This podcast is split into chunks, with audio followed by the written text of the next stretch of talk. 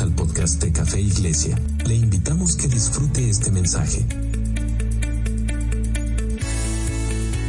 Pues vamos a seguir hablando de este tema que es algo importante para nuestra vida financiera, para nuestra vida económica. ¿Cuántos de nosotros anhelamos, deseamos que Dios nos pueda bendecir y nos pueda prosperar en esa área económica y financiera? Amén. Todos los que no dijeron amén ya son ricos, millonarios, ya les sobra el dinero, todo. No. Pero pues aunque hubiese y hay personas eh, ricas, millonarias, eh, necesitan la sabiduría de Dios para poder administrar esos recursos que tienen y no solamente para poderlos seguir invirtiendo en cosas eh, que les puedan convenir a sus intereses, sino que puedan tener la sabiduría y el entendimiento de Dios para poder hacer avanzar el reino de Dios aquí en la tierra. Así es de que, pues yo creo que todos anhelamos y deseamos que Dios nos bendiga y nos prospere. Así es de que, eh, pues voy a hacer una oración muy breve para que podamos comenzar con el tema de este día. Señor, gracias por cada vida, cada persona que está aquí presente, Señor por los que nos están viendo a través de la transmisión. Gracias por sus vidas, padres. Un privilegio, Señor, dedicarte este día.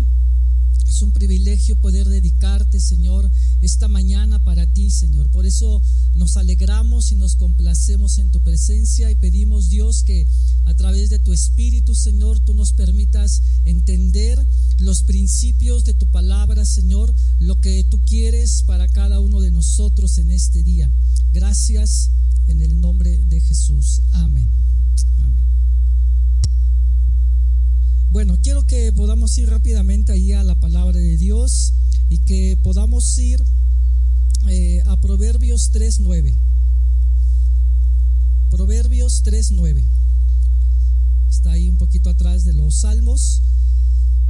Y yo creo que muchos de nosotros hemos leído estos versículos, lo hemos escuchado, tal vez en algunas otras ocasiones, ah, tal vez cuando se ora por los diezmos, por las ofrendas, utilizamos esta parte de la escritura para poder poner un fundamento y que podamos entender que eh, el reino de Dios necesita de los recursos de cada uno de nosotros. Así es que yo lo voy a leer en la NTV, esta versión, la nueva traducción viviente, y dice así esta, este versículo. Dice, honra al Señor con tus riquezas y con lo mejor de todo lo que produces. Con lo mejor de todo lo que tú produces. ¿Qué produces? ¿Qué producimos tú y yo en, eh, en, el área financiera? ¿Cómo obtenemos nuestros recursos? ¿Cómo obtenemos los ingresos? ¿A qué nos dedicamos? Ya que trabajes, bueno, pues tú piensa, no te voy a decir ahorita este, que me digas en qué trabajas, si eres de tal profesión, si eres de tal oficio, eh, eh, está muy bien. Pero dice aquí este versículo, en esta versión, dice, honra a Dios con todo lo primero que tú produces. O sea, eh, en nuestra vida, cuando venimos al conocimiento de Dios, eh, vamos madurando en nuestra fe, vamos madurando, vamos creciendo. Y mientras más nosotros podamos entender quién es Dios para mi vida, qué es lo que Él hizo por mí, más vamos a comprender y más se nos va a facilitar el que nosotros podamos servir y honrar a Dios a través de nuestros recursos.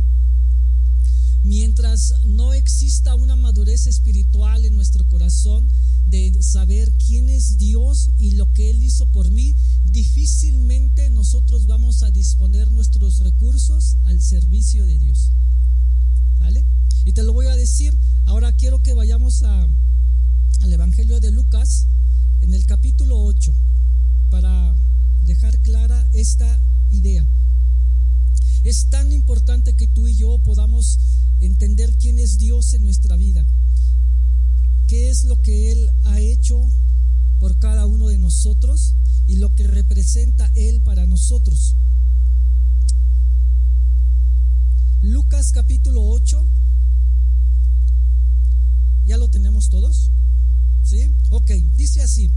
Aconteció después que Jesús iba por todas las ciudades y aldeas predicando y anunciando el Evangelio del reino de Dios, y los doce con él, y algunas mujeres que habían sido sanadas de espíritus malos. Bueno, aquí se queda con estas palabras de Jesús, hay, eh, se queda establecido eh, la idea, la verdad de que hay espíritus que producen las enfermedades, pero no vamos a hablar de eso, que habían sido sanadas de espíritus malos y de enfermedades. María, una de todas ellas, era María que se llamaba Magdalena, de la que habían salido siete demonios. Bueno, aquí hay otro principio, la gente se puede endemoniar. La gente se puede, se le pueden meter demonios a los seres humanos. Dice Juana, mujer de Chuza, intendente de Herodes, y Susana dentro de todas las mujeres que habían sido sanadas. Dice, y otras muchas, y como dice al final este versículo, que le servían de sus bienes.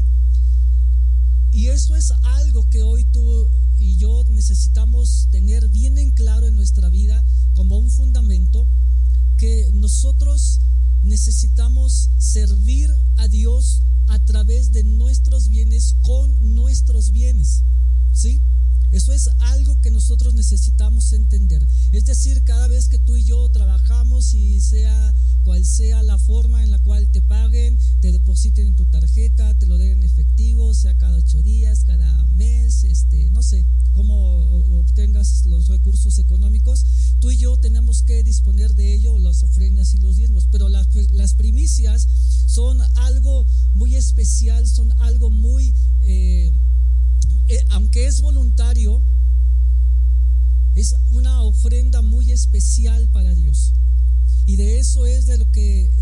Se ha estado hablando hace ocho días. Hoy vamos a seguir hablando. Y yo quise tomar este versículo de, de Lucas porque dice aquí que las mujeres, las mujeres servían a Jesús con sus bienes. Y yo me pregunto, ¿por qué, ¿por qué en este versículo no dice los hombres? dice las mujeres. ¿Será que los hombres nos dolerá más el codo para entregarle parte de nuestros bienes al Señor? ¿Será? ¿Qué, qué piensan ustedes? O las mujeres son más desprendidas que los hombres. Esa puede también ser otra idea, ¿verdad? Sí, ay, las hermanas luego, luego, sí, amén. Ahí dicen las mujeres. Me hubiera gustado que este versículo hubiera dicho, los hombres servían al Señor Jesucristo con sus bienes, pero dice las mujeres. Ah, porque los hombres a veces nos cuesta un poco de trabajo rendirle al Señor nuestros bienes. Bueno, entonces vemos cómo eh, en la palabra de Dios vamos a encontrar casi en la mayoría de la escritura Dios habla acerca del dinero, Dios habla acerca de las finanzas y no solamente porque Dios, ¿cómo podríamos hacerle llegar al, al, Señor allá en el cielo un millón de pesos? No hay forma, no, no, no existe manera de poderlo hacer, pero la obra que Dios tiene aquí en la tierra sí necesita recursos.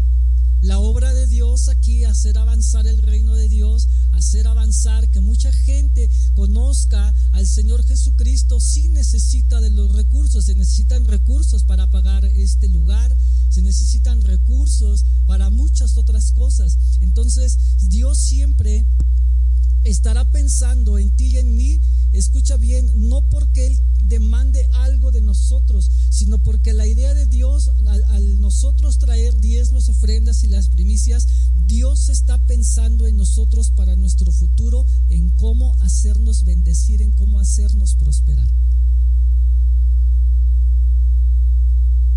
Él está pensando en ti y Él está pensando en mí. Que podamos ir al libro de Éxodo rápidamente. Libro de Éxodo, en el capítulo 23. Mientras lo van buscando, ah, cuando Jesús llamó y sacó a Israel de la esclavitud que estaban, que habían estado 400 años allá en Egipto, Dios finalmente los hace libre, los lleva por el desierto y unos kilómetros tal vez antes de entrar a la tierra prometida, que Dios les había prometido cuando estaban esclavos allá en Egipto, unos kilómetros antes de llegar a la tierra prometida, Dios ah, detiene al pueblo y en medio de todo lo que les empieza a estar recordando, en medio de todo lo que les empieza a decir antes que entren a la tierra prometida, la tenían ahí enfrente, solamente era cuestión de avanzar, de conquistar este Jericó, la primera ciudad, y a partir de ahí conquistar todas las ciudades de la tierra prometida. Dios antes de que ellos entraran, antes de que Israel entrara a la tierra prometida, les hace mención de una serie de cosas que deberían de hacer y de aquellas que no deberían hacer. Y una de las cosas que Dios les di, que Dios le dice al pueblo de Israel cuando vayan a entrar, Dios le dice a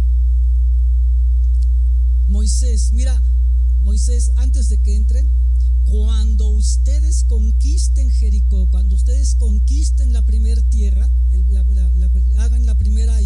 en la guerra y conquisten la primera ciudad, todo, absolutamente todo lo de valor que haya en esa ciudad, apártenlo y conságrenlo para mí. Esa era la indicación que Dios le, daba a Israel. Todo lo, todo lo que, lo de plata, lo de oro, que es que cuando conquisten Jericó, todo eso apártenlo para mí. Conságrenlo para mí. Y vamos a leer lo que dice el versículo 19, Éxodo 23, 19, yo lo leo en la NBI Dice, llevarás a la casa del Señor tu Dios, dice, lo mejor de tus primicias. Y cuando Dios les estaba dando la indicación de que consagraran todo lo que conquistaran de esa, ciudad Jericó, es porque Dios los iba a bendecir en lo futuro de una manera extraordinaria. Y sucede que conquistan Jericó y todo el oro que había de, joyas, de aretes, de, oro y, todo lo que pudiera existir de oro y de plata en la tierra de Jericó, todos los israelitas lo agarraron y dijeron, esto no nos pertenece, esto es de Dios porque Él nos lo pidió y esta es la primera, la primera batalla que ganamos y todo esto lo vamos a consagrar para Dios. Porque la idea era de que las siguientes batallas, igual todo el oro, toda la plata y todo lo de valor, ya era para el pueblo. Pero Dios les pidió que la primera conquista, todo lo que pudieran ah, tener de valor los habitantes de esas ciudades, era para Dios. Y bueno, y nos damos cuenta, amados hermanos, que si tú has leído esta parte de la historia, nos vamos a dar cuenta que hubo un hombre llamado eh, Acab que se guardó se guardó un, un lingote de oro, ¿verdad? Fue y lo escondió, hizo un agujero en la tienda donde él vivía y lo escondió ahí. Dijo, ah, porque pues yo, yo quiero tantito de esto, ¿no? Y cuando hicieron la batalla, en la, segunda batalla en la tierra de Jai, ¿qué creen que pasó? No pudieron vencer a esos enemigos porque tomaron de lo que le pertenecía a Dios. Por un solo hombre no pudieron vencer. Entonces, quiero dejar este pensamiento en cada uno, cada uno de ustedes que aprendamos a darle lo primero a Dios cada día, no solamente hablando en las misas. Cuando tú te levantas y antes de que te vayas a hacer tus actividades cada día, tienes que darle lo primero de tu día orando, pasando tiempo a Dios. Hoy que es el primer día de la semana, tú y yo que estamos aquí, los que están ahí en las transmisiones, ¿qué creen que estamos haciendo? Pudiéramos estar ahorita, bueno, no sé si esté abierto Chapultepec con la pandemia, no sé si, o este Six Flags. Me enseñaba a mi hijo, ¿cuándo me enseñaste la foto? El viernes, el viernes me enseñaba a mi hijo una foto ahí del Six Flags, está vacío. Pues yo me imagino que por la pandemia no había gente. Tú te formas, te formas una hora y media para disfrutar 50 segundos un juego, ¿no? la verdad es que así es. Pero hoy, hoy, por cuestiones de la pandemia, puede ser que esté vacío. Y mucha gente piensa el domingo, no, pues vámonos a la barbacoa y vámonos a la, familia y vamos para allá y vamos para acá. ¿Sabes qué, qué actitud tenemos tú y yo cuando estamos aquí? Que hoy, hoy es el primer día de la semana, le estamos entregando a Dios el primer día de la semana. Las primeras horas de este día se las estamos ofreciendo a Dios. Y eso para Dios es una primicia. Amén. Por eso es que Dios nos bendice y nos va prosperando y nos guarda y nos protege los demás días porque Él sabe que le estamos dando y le estamos entregando lo primero de nosotros. Sé que nos cuesta levantarnos, por supuesto que sí, dependiendo de dónde vivas tú. Si tú eres de los que vive más lejos, pues te va a costar más trabajo, ¿no? Bañarte, es más, si, te gusta bañarte diario. Ah, esa. Dices, no, levantarme va temprano a bañar, a preparar las cosas para salir en el transporte. Bueno, si tienes coche, pues qué bueno. Pero le estás entregando lo mejor de, de este día a Dios, que es el primer día de la semana. Y eso Dios lo toma muy en cuenta. ¿Ok? Bueno, vamos a avanzar. Génesis capítulo 22, ahí, adelante, ahí atrásito de donde estamos. Génesis capítulo 22, versículo 12.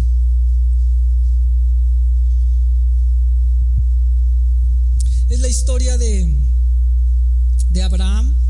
Es una de las historias que más impactan en, la Biblia, porque no era fácil lo que Dios le había pedido a Abraham. Eh, todos sabemos que Dios le hizo una solicitud a Abraham, que de por sí era llamado amigo de Dios. No hay otro nombre en la Biblia, ni, ni David, ni este, ni Moisés, ni nada, a quien se le haya atribuido el título de amigo de Dios, más que Abraham. Abraham es considerado el amigo de Dios porque tenía una comunión perfecta, íntima con el Señor, igual que todos los demás, pero Dios vio algo muy especial en Abraham y bueno, le dio ese título en la palabra de ser considerado amigo de Dios. Dice Génesis 22, 12, yo lo leo en la NBI, dice, no pongas tu mano sobre el muchacho. Le está hablando el ángel a, Abraham. Dice, ni le hagas ningún daño.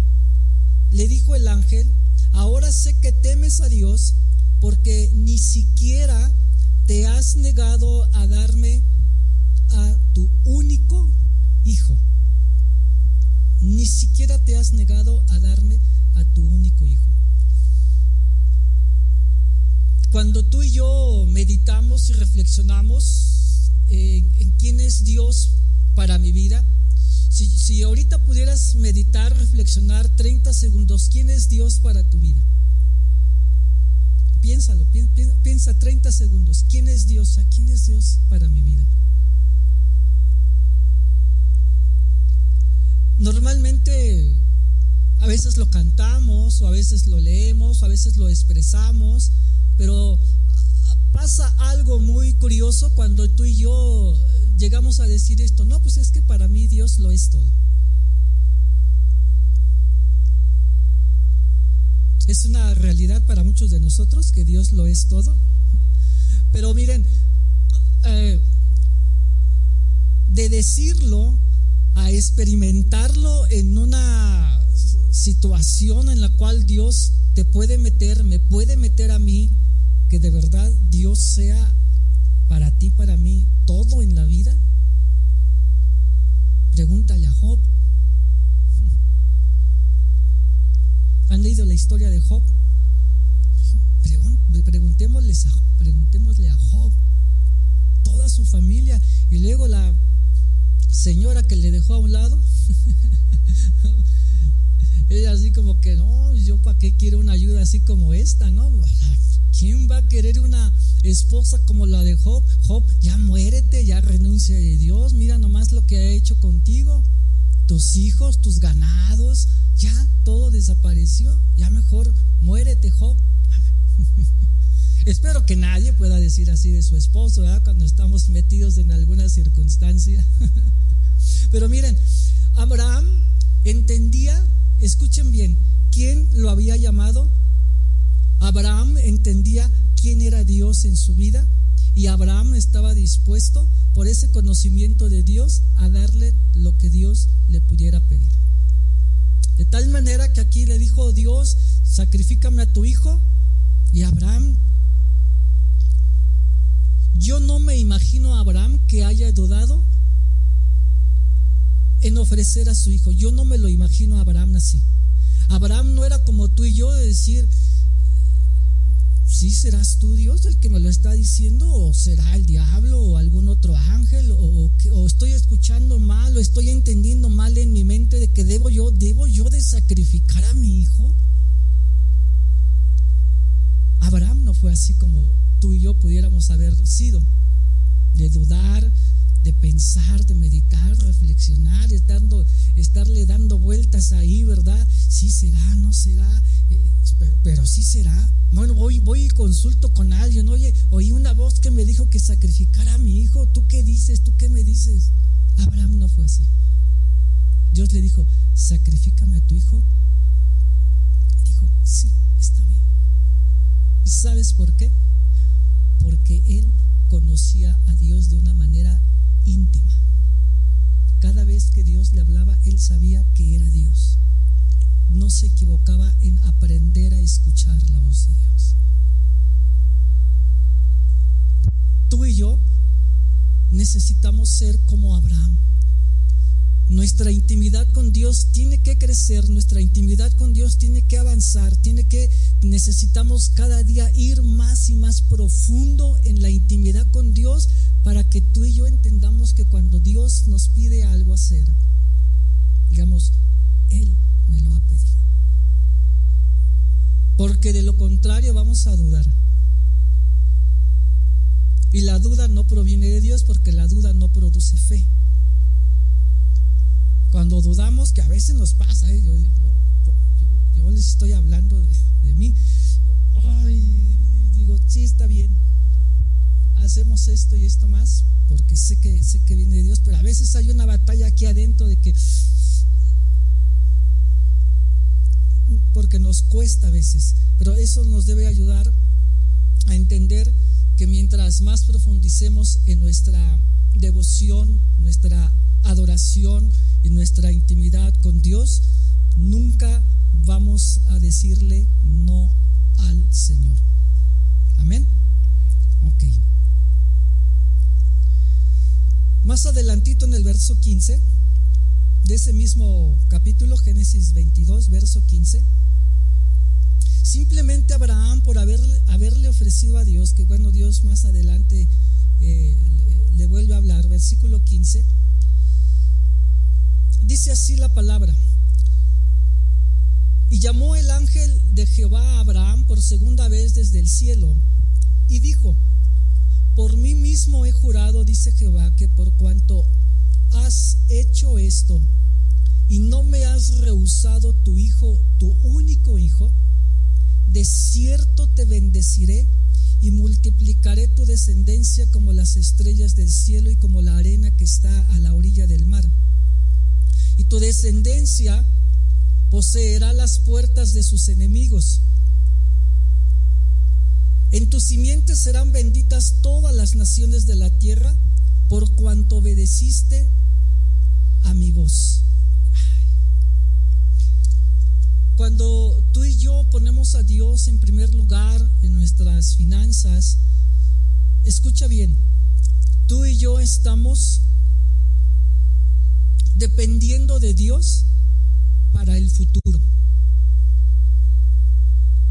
Es más, y yo, ¿cuántos son papás aquí? Papás, ok. Cuando nosotros como papás ponemos a Dios en primer lugar en el área de las finanzas, nuestros hijos sin entenderlo, sin saberlo, aunque obviamente con el paso del tiempo tienen que crecer, leer y avanzar como tú y yo en la vida cristiana, nosotros al estar siendo obedientes a Dios como padres en traer nuestros diezmos, nuestros, nuestras ofrendas y nuestras primicias, nosotros estamos asegurando la bendición para nuestras generaciones. Tú ves a los niños ahí, chiquitos, bueno, la edad que tengan, bueno, jóvenes y niños que están aquí y los que nos están viendo, los que no pudieron venir, nosotros estamos asegurando la bendición y la prosperidad para nuestras generaciones, porque eso fue lo que hizo Dios con Abraham. Por cuanto tú me entregaste el único hijo que tenías, yo te voy a bendecir y vas a tener una descendencia que si tú puedes contar las estrellas del cielo, así va a ser tu descendencia. Y no solamente eso, Dios extendió la bendición. En ti van a ser benditas todas las familias de la tierra. Y eso nos alcanza a nosotros. La obediencia de Abraham nos alcanza hasta nuestros días. Y ahora somos, eh, por la fe, hijos de Dios. Por la fe de un hombre que se atrevió a decirle, sí Señor, aquí está mi hijo. Y dice ahí, dice, no me rehusaste a tu único hijo. Entonces, cuando nosotros estamos dispuestos a honrar a Dios a través de nuestras finanzas, hay una gran prosperidad y Dios está haciendo que, las cosas más adelante puedan moverse para que nosotros podamos ser bendecidos. Es decir, mira, eh, como se dijo aquí, tal vez cuando se acabe el tiempo de ayunar y traigamos eh, las primicias aquí eh, para Dios, ¿quién sabe si no por el mes de mayo, junio o más adelante, tú necesites la intervención de Dios en esa área económica. O escucha bien o en alguna otra área, porque ahorita lo vamos a ver. O en alguna otra área de la vida. Pero nosotros por poner a Dios como primer lugar en el área de nuestras finanzas, estamos asegurando la bendición para el futuro. Y no solamente para el área económica, sino para cualquier área de la vida. De tal manera que si por tú, eh, tú eh, por mayo, junio, dices, Señor, estoy en una situación, ayúdame, Dios va a tomar muy en cuenta lo que estamos haciendo en este tiempo. Y Él va a decir, ok, por cuanto no me rehusaste, por cuanto fuiste entendido, por cuanto me pusiste a mí al principio del año como lo primero y lo mejor, yo te voy a bendecir y yo te voy a prosperar.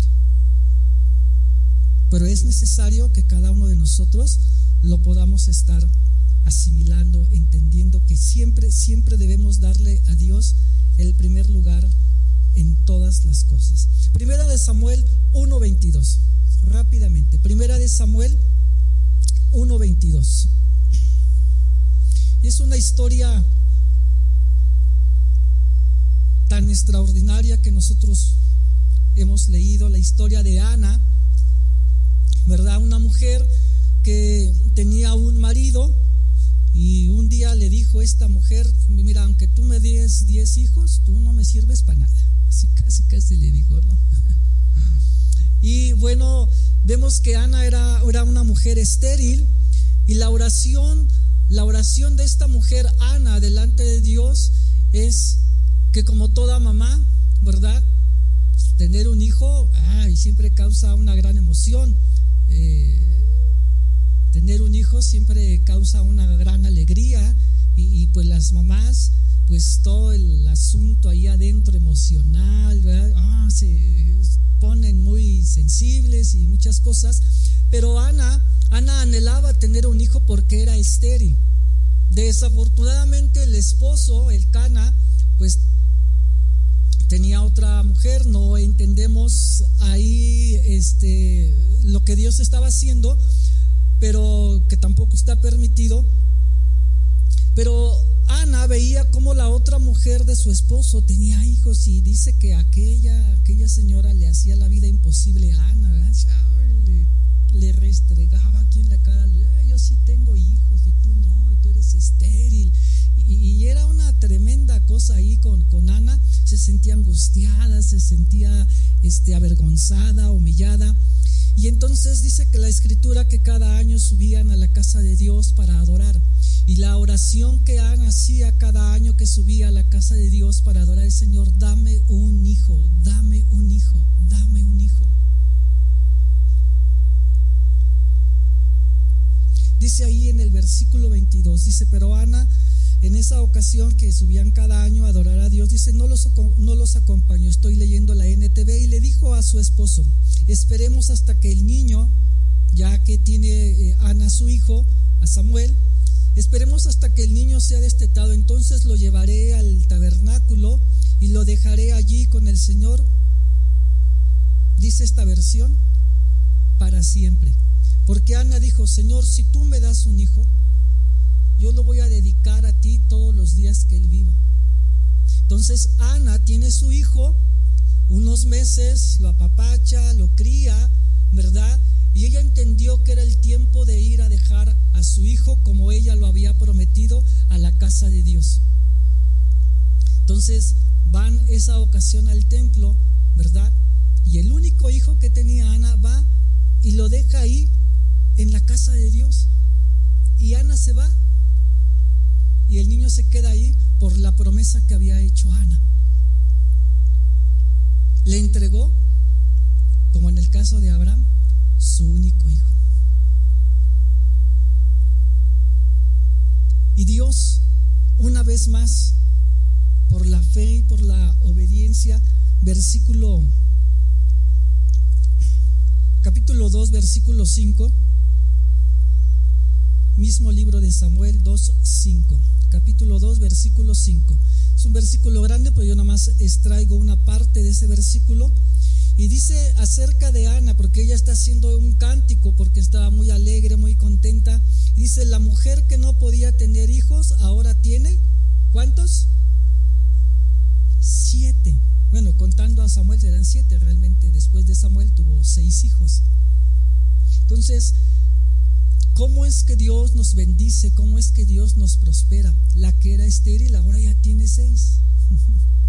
Abraham que entregó su único hijo, híjole, la fe de todos los, judíos, e incluso de otras naciones, si tú le preguntas a un musulmán, va a decir, como muchas veces ese canto del pasado, nuestro padre Abraham, dicen los musulmanes, ¿qué crees?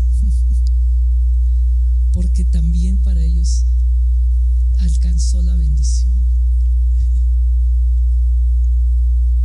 Qué extraordinario es Dios cuando nosotros siempre le damos lo primero, y escucha bien, lo primero y lo mejor. Lo primero y lo mejor. Eh, ¿Cuánto costará esta botellita de agua aquí este, en nuestro país? ¿10 pesos? ¿Les parece bien? Ah, vamos a ponerle 10 pesos. Pues, si alguien tiene la oportunidad de viajar a Europa, ¿cuánto crees? ¿Cuántos euros te imaginas tú que pueda costar esta agua allá? ¿Cuántos? ¿Tres, ¿Tres euros? Que traducido a nuestros pesos mexicanos, ¿cuánto es? 60 69. Vamos a dejarlo en 20 pesos. Vamos a hacer buena onda. ¿Tú pagarías aquí en México 60 pesos por esta botellita de agua? Pero cuando, baja, cuando viajes algún día, voy a ser profético, cuando viajes a Europa, llévate una buena lana porque allá esto cuesta 60 pesos. ¿Sí? ¿Y qué crees? Tienes sed. ¿Y qué, ¿Y qué vas a hacer? pues la vas a comprar. Porque no te queda de otra. La vas a tener que comprar, ¿verdad? Pero siempre pues tú vas preparado, ¿no? Para este gastar allá tu dinerito y nosotros necesitamos entender que cada vez que nosotros le damos a Dios lo primero y lo mejor, Él lo toma y es de un gran valor y de una gran estima el que tú y yo siempre podamos traer lo primero y lo mejor delante de Él. ¿Ok? Muy bien. Primera de Reyes, ahí adelantito donde estamos de Samuel. Es una historia, estoy tomando historias muy prácticas que muchos de nosotros hemos leído porque en todas ellas está el mismo principio y es la historia de Elías y la viuda que siempre esta historia es muy recordada y creo que en este tiempo debería de ser una historia que nos cause fe, entusiasmo, que nos cause temor a Dios, que podamos ver que en los momentos más difíciles, más complicados de la vida, Dios siempre extiende su mano para aquellos que le obedecen. Primera de Reyes 17, versículo 13, dice así, voy a leer la NTV, dice, entonces Elías dijo, no tengas miedo, le está diciendo a la viuda, sigue adelante y haz exactamente lo que acabas de decir, pero primero cocina un poco para mí, luego con lo que te sobre, prepara la comida para ti y para tu hijo.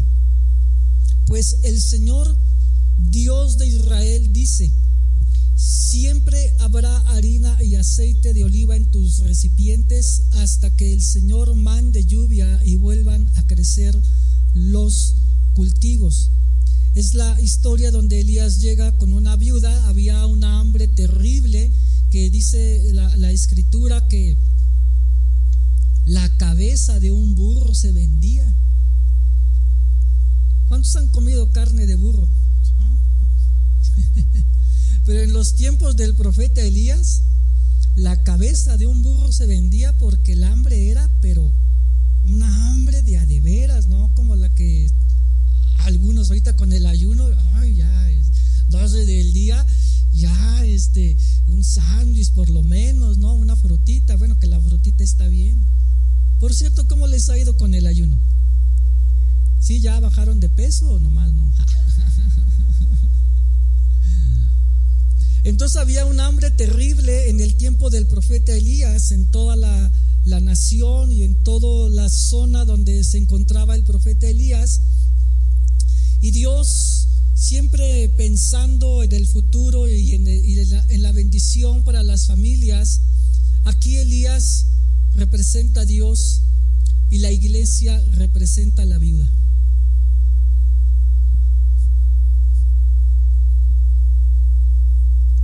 Y dice Elías a la viuda que tenía un hijo y que tenían una harina, y dice, hoy vamos a cocinar esta harina, vamos a hacernos un pan y según nuestra hambre, pues quién sabe cuánto dura el pan en el día y después de esto nos vamos a morir porque pues ya no tenemos más que comer.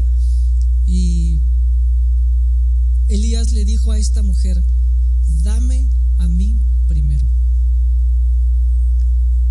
Y Elías es una figura de Dios, la mujer viuda es una figura de la iglesia. Dame a mí primero. Porque Elías le dice a la viuda, Dios dice, no tengas miedo. Y es lo que Dios nos dice a ti y a mí hoy, no tengas miedo. Amén. No tengas miedo. Es que es la, renta del mes de enero. No tengas miedo. Es que de aquí va a salir para la verificación. No, no tengas miedo para la tenencia, ¿verdad? Es, dice Dios, no tengas miedo. La colegiatura. ¿Qué dice Dios? No tengas miedo, no tengas miedo, no tengas miedo. Y dice la escritura que Dios de una manera milagrosa hizo que el aceite pudiera fluir en todos los recipientes que tenía, que consiguió la viuda. La viuda mandó a su chamaco y ve, tócale a la vecina y dile que te preste y ve y tócale a la otra y dile que te preste un recipiente porque aquí tiene que haber algo, tiene que suceder un milagro de Dios. ¿Verdad? Y bueno, ya el muchachito ya no encontró más ollas, más cazuelas y las que tuvo ahí no se puso abusado tampoco. Porque yo me hubiera ido a recorrer toda la colonia, traigo cazuelas, ollas, botes, cubetas, porque Dios nos hizo una promesa. Y bueno, los que pudo haber conseguido, ahí dice que la viuda, en todo el tiempo que hubo hambre en esa tierra, en ese entonces, la viuda, su hijo y Elías tuvieron que comer.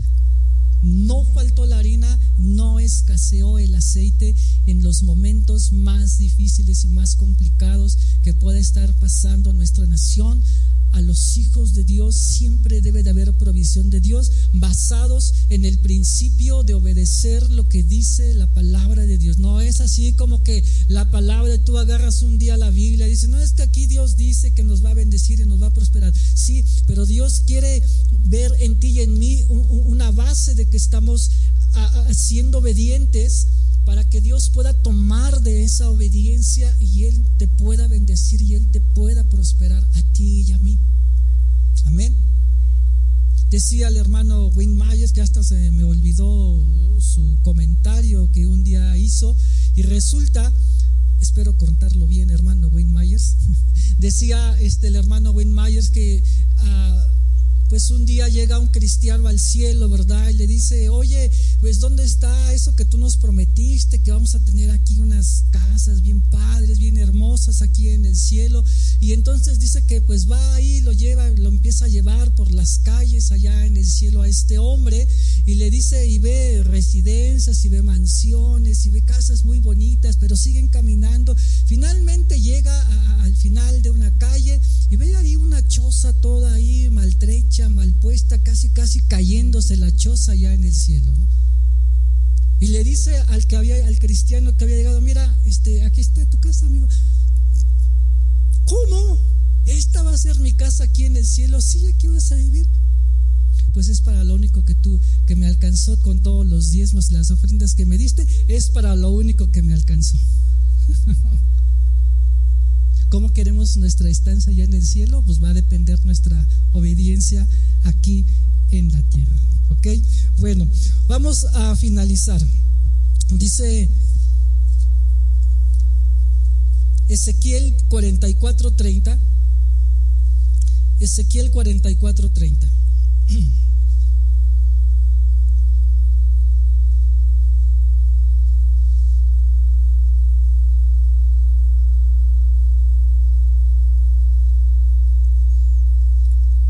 ¿Ya lo tenemos?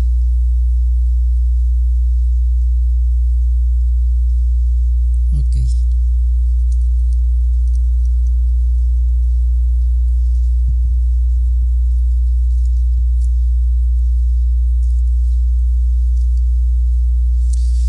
Dice así, para que podamos tener no solamente el, buen deseo de poderlo hacer por la recompensa que tenemos ah, por traer eh, del área económica, financiera de nuestras vidas a la casa de Dios, sino porque estamos entendiendo que para Dios es algo extraordinario el que tú y yo podamos pensar en cómo poder contribuir con nuestros bienes hacia la obra de Dios.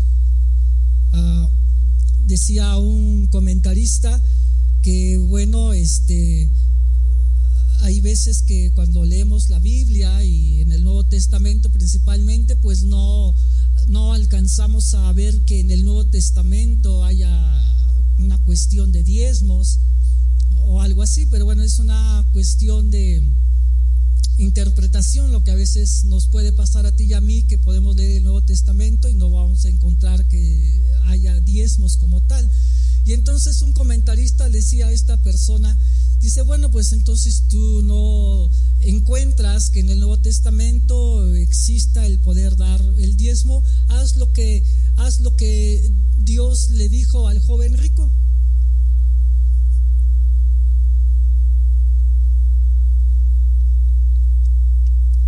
Encuentras diezmos en, en el Nuevo Testamento, haz lo que Jesús le dijo al hombre, al joven rico. Y si saben esa historia, ¿no? El joven rico dijo, Señor, ¿qué, ¿qué, debo hacer yo para ganarme el cielo? Esto, aquello, he guardado, he guardado los mandamientos desde mi juventud, yo soy bien obediente en todos los mandamientos. Y Jesús le dijo, mira, como era rico, le dijo, vende todo lo que tienes y dáselo a los pobres. Entonces, es una cuestión de interpretación de, de, la palabra de Dios, pero bueno, creo que en eso vamos a ir madurando poco a poco. Ezequiel 44, 30, dice así, y las primicias de todos los primeros frutos de todo, y toda ofrenda de todo lo que se presente en todas vuestras ofrendas, será de los sacerdotes, asimismo daréis al sacerdote las primicias de todas vuestras masas. Y lo extraordinario es lo que dice el final de este versículo. Para que repose la bendición en vuestras casas. Y esa palabra casas no se refiere a la construcción. Esa palabra casa eh, en esta porción de la Biblia se refiere a la familia. A la familia, para que repose la bendición sobre tu familia. Y lo leo en la en otra versión dice, "También recibirán lo mejor de todas las primicias y de todas las ofrendas que ustedes presenten. Les darán a los sacerdotes para su pan lo mejor de sus masas. Así, así mi bendición reposará sobre sus hogares", dice Dios. Entonces, qué extraordinario es que nosotros podamos entender la palabra de Dios de una manera recta, de una manera sabia, prudente, para que tú y yo alcancemos la bendición de Dios. Y como dije al principio, cuando tú y yo como papás somos sabios, somos entendidos, estamos transmitiendo, estamos heredándoles la bendición a nuestros hijos, nuestros hijos que todavía ni trabajan ni eh, bueno, estudian, pero tal vez sean pequeños o no sé qué edad tengan nuestros hijos, pero nosotros estamos asegurando el bienestar, el futuro para nuestros hijos. Por la obediencia de los que hoy estamos entendiendo la palabra de Dios. Así es de que yo te, yo te animo a que te pongas de pie, vamos a hacer una oración. Y las primicias pues son una ofrenda especial que tú la estás, tú y yo la vamos a consagrar para Dios y deseamos que conforme a la palabra sea algo que va a ser lo primero que le entreguemos a Dios y que sea de lo mejor. Es algo que, que nace de tu corazón. Muy aparte de las ofrendas de cada ocho días, muy aparte de los diezmos, los diezmos ya son el resultado de lo que Dios ya hizo. Los diezmos ya son el resultado de lo que Dios ya nos bendijo. Las primicias es asegurar nuestro futuro por medio de la fe. Vamos a orar y vamos a pedirle a Dios, Señor, prepara mi corazón. Yo pudiera pensar ahorita puede ser esta cantidad, pero Señor, guíame tú para que yo pueda traerte lo primero y lo mejor para ti. Señor, yo sé que tu palabra, Señor, es tan real en nuestras vidas. Sé que todos los que estamos aquí, quienes nos ven a través, Señor, de esta transmisión, de tu Espíritu, Señor, estamos entendiendo, comprendiendo, Padre, que, Señor, traerte y darte a ti lo primero y lo mejor es estar asegurando, Señor, nuestro futuro, no solamente en el área económica, está abarcando, Señor, todas las áreas de la vida. Estamos, Señor, bendiciendo, transmitiendo esa heredad, esa bendición a nuestras generaciones. Y qué importante, Señor, es de que hoy, Señor, tú estés hablando a nuestra vida, a nuestro corazón para poderte traer aquello, Señor, que tú esperas de cada uno de nosotros. Señor, sea algo personal, sea algo familiar, pero Señor, estamos convencidos de que debemos de hacerlo por obediencia, porque te amamos, porque te conocemos, porque sabemos quién eres tú, Señor, para nosotros. tú entregaste lo mejor y lo único que tenías.